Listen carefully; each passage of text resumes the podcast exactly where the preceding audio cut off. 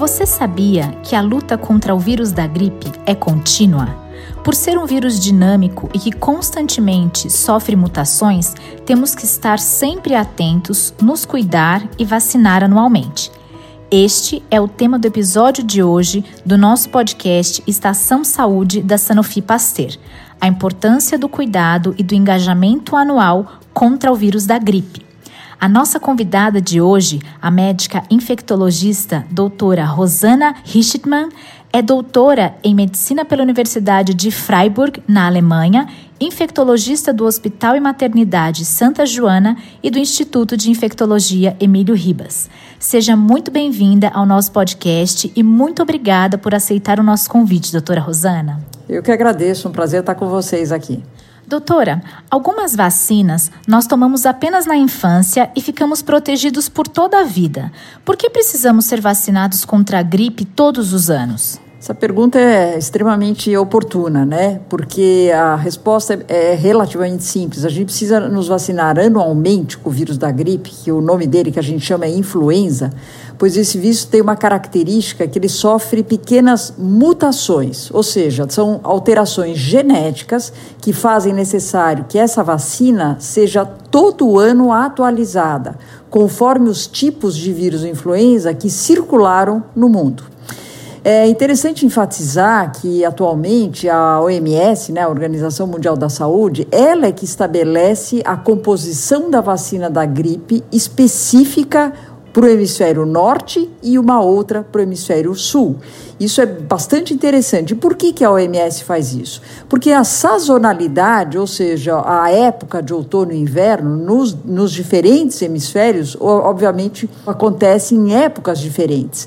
Então, não necessariamente circulam os mesmos tipos de vírus da gripe nos diferentes hemisférios. E outra coisa importante é que vale lembrar né, que em tempos de pandemia, com o novo coronavírus, por ele também ser um vírus respiratório e também sujeito a mutações, muito provavelmente também será necessário ajustes às vacinas do novo coronavírus anuais e reforços periódicos. Outro aspecto também que a gente deve lembrar é que a imunidade contra o vírus da gripe, ela não é tão duradoura quanto outros microrganismos que a gente conhece. Muitas vezes ela pode ser até inferior a 12 meses. Doutora, por que e como o vírus muda tanto?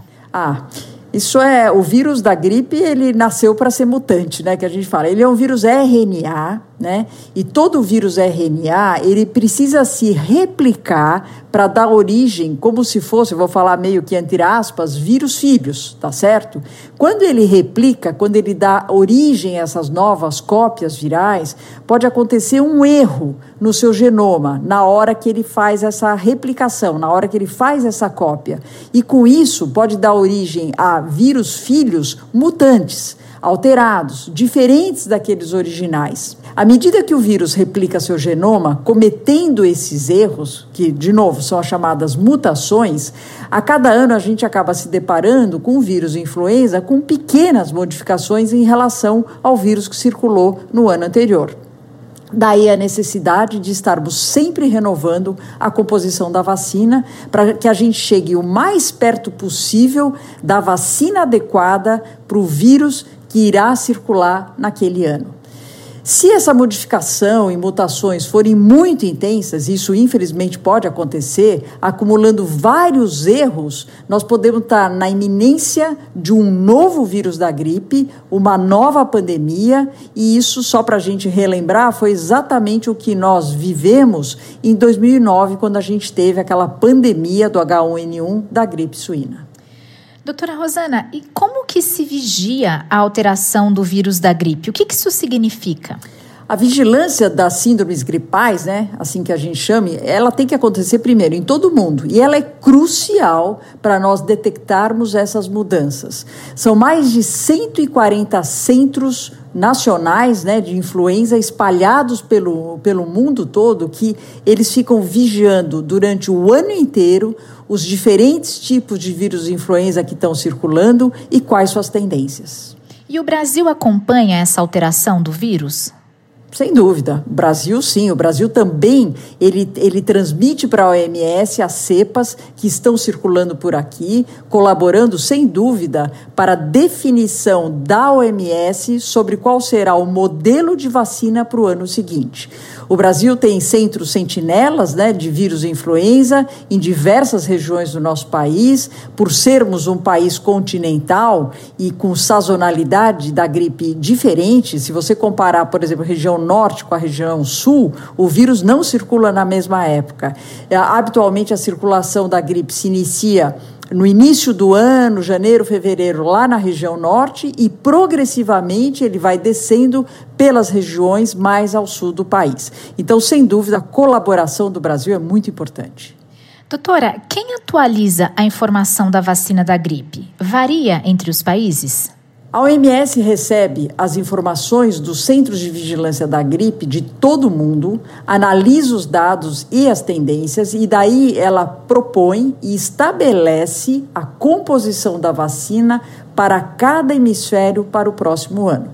Uma vez estabelecida essa composição da vacina da gripe, que pode ser é, trivalente, né, com três vírus, ou quadrivalente, com quatro vírus, todos os laboratórios fabricantes de vacina da gripe obrigatoriamente vão ter que fazer suas vacinas com aquelas cepas definidas pela própria Organização Mundial da Saúde. Então, mesmo que sejam diferentes fabricantes, a composição da vacina deve ser a mesma. E existe diferença entre a composição das vacinas disponíveis? Sim, sim. No Brasil, nós temos anualmente dois tipos de vacina contra o vírus da gripe, o vírus influenza. Existe uma vacina que é trivalente, o próprio nome já fala, que é contra três tipos de vírus. Ela é composta contra a proteção para dois influenza A, por exemplo, H1N1 e H3N2, e um influenza B. Esse influenza B, ele pode ser tanto da linhagem Vitória ou Yamagata. É meio complicado isso, mas só para a gente entender, nós temos duas linhagens de influenza B. Então, uma dessas duas está na, dentro da vacina trivalente e quem define isso é a OMS. Já a vacina quadrivalente ou tetravalente, ela é composta por quatro tipos de influenza, então ela é um pouco mais completa na sua formação. Ela tem dois influenzas A, H1N1 e H3N2, e dois, os dois influenza B. Então, seja a linhagem Victoria, seja a linhagem Yamagata, que irá circular neste ano, as duas já estão contempladas na vacina quadrivalente. A grande vantagem dessas vacinas quadrivalentes é que, como eu falei, independente da linhagem que irá circular naquela temporada, ambas estão contempladas na vacina, o que dá mais amplitude na sua proteção. Outro ponto importante é que a vacina que será utilizada agora na temporada de 2021 é bem diferente da que foi utilizada em 2020. Isso é bem importante da gente observar, sendo que os dois vírus do influenza A são novos na vacina. Daí a importância de se vacinar todos os anos, mesmo quem já tomou ano passado, tomar esse ano de novo. Doutora Rosana, no cenário atual da pandemia de Covid-19 e com retorno às atividades como escola, trabalho, qual a orientação para a população quanto à vacinação contra a gripe? Ela é importante?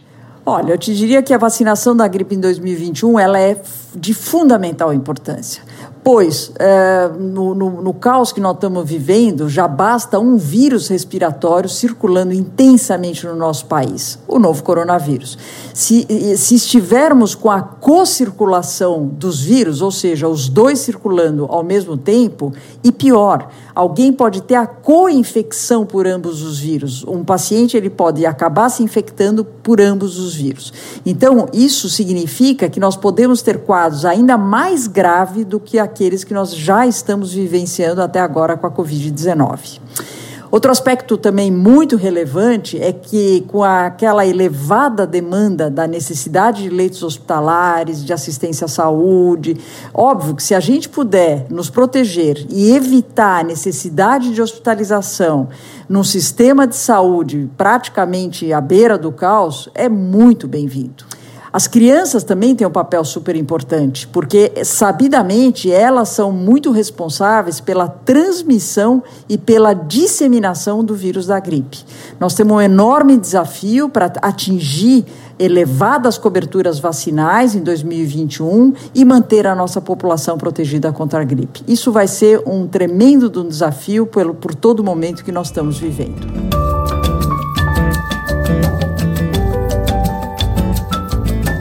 Doutora, qual o perfil da população que deve se vacinar contra a gripe? Olha, eu te diria que as indicações para receber a vacina da gripe são as mesmas do ano passado.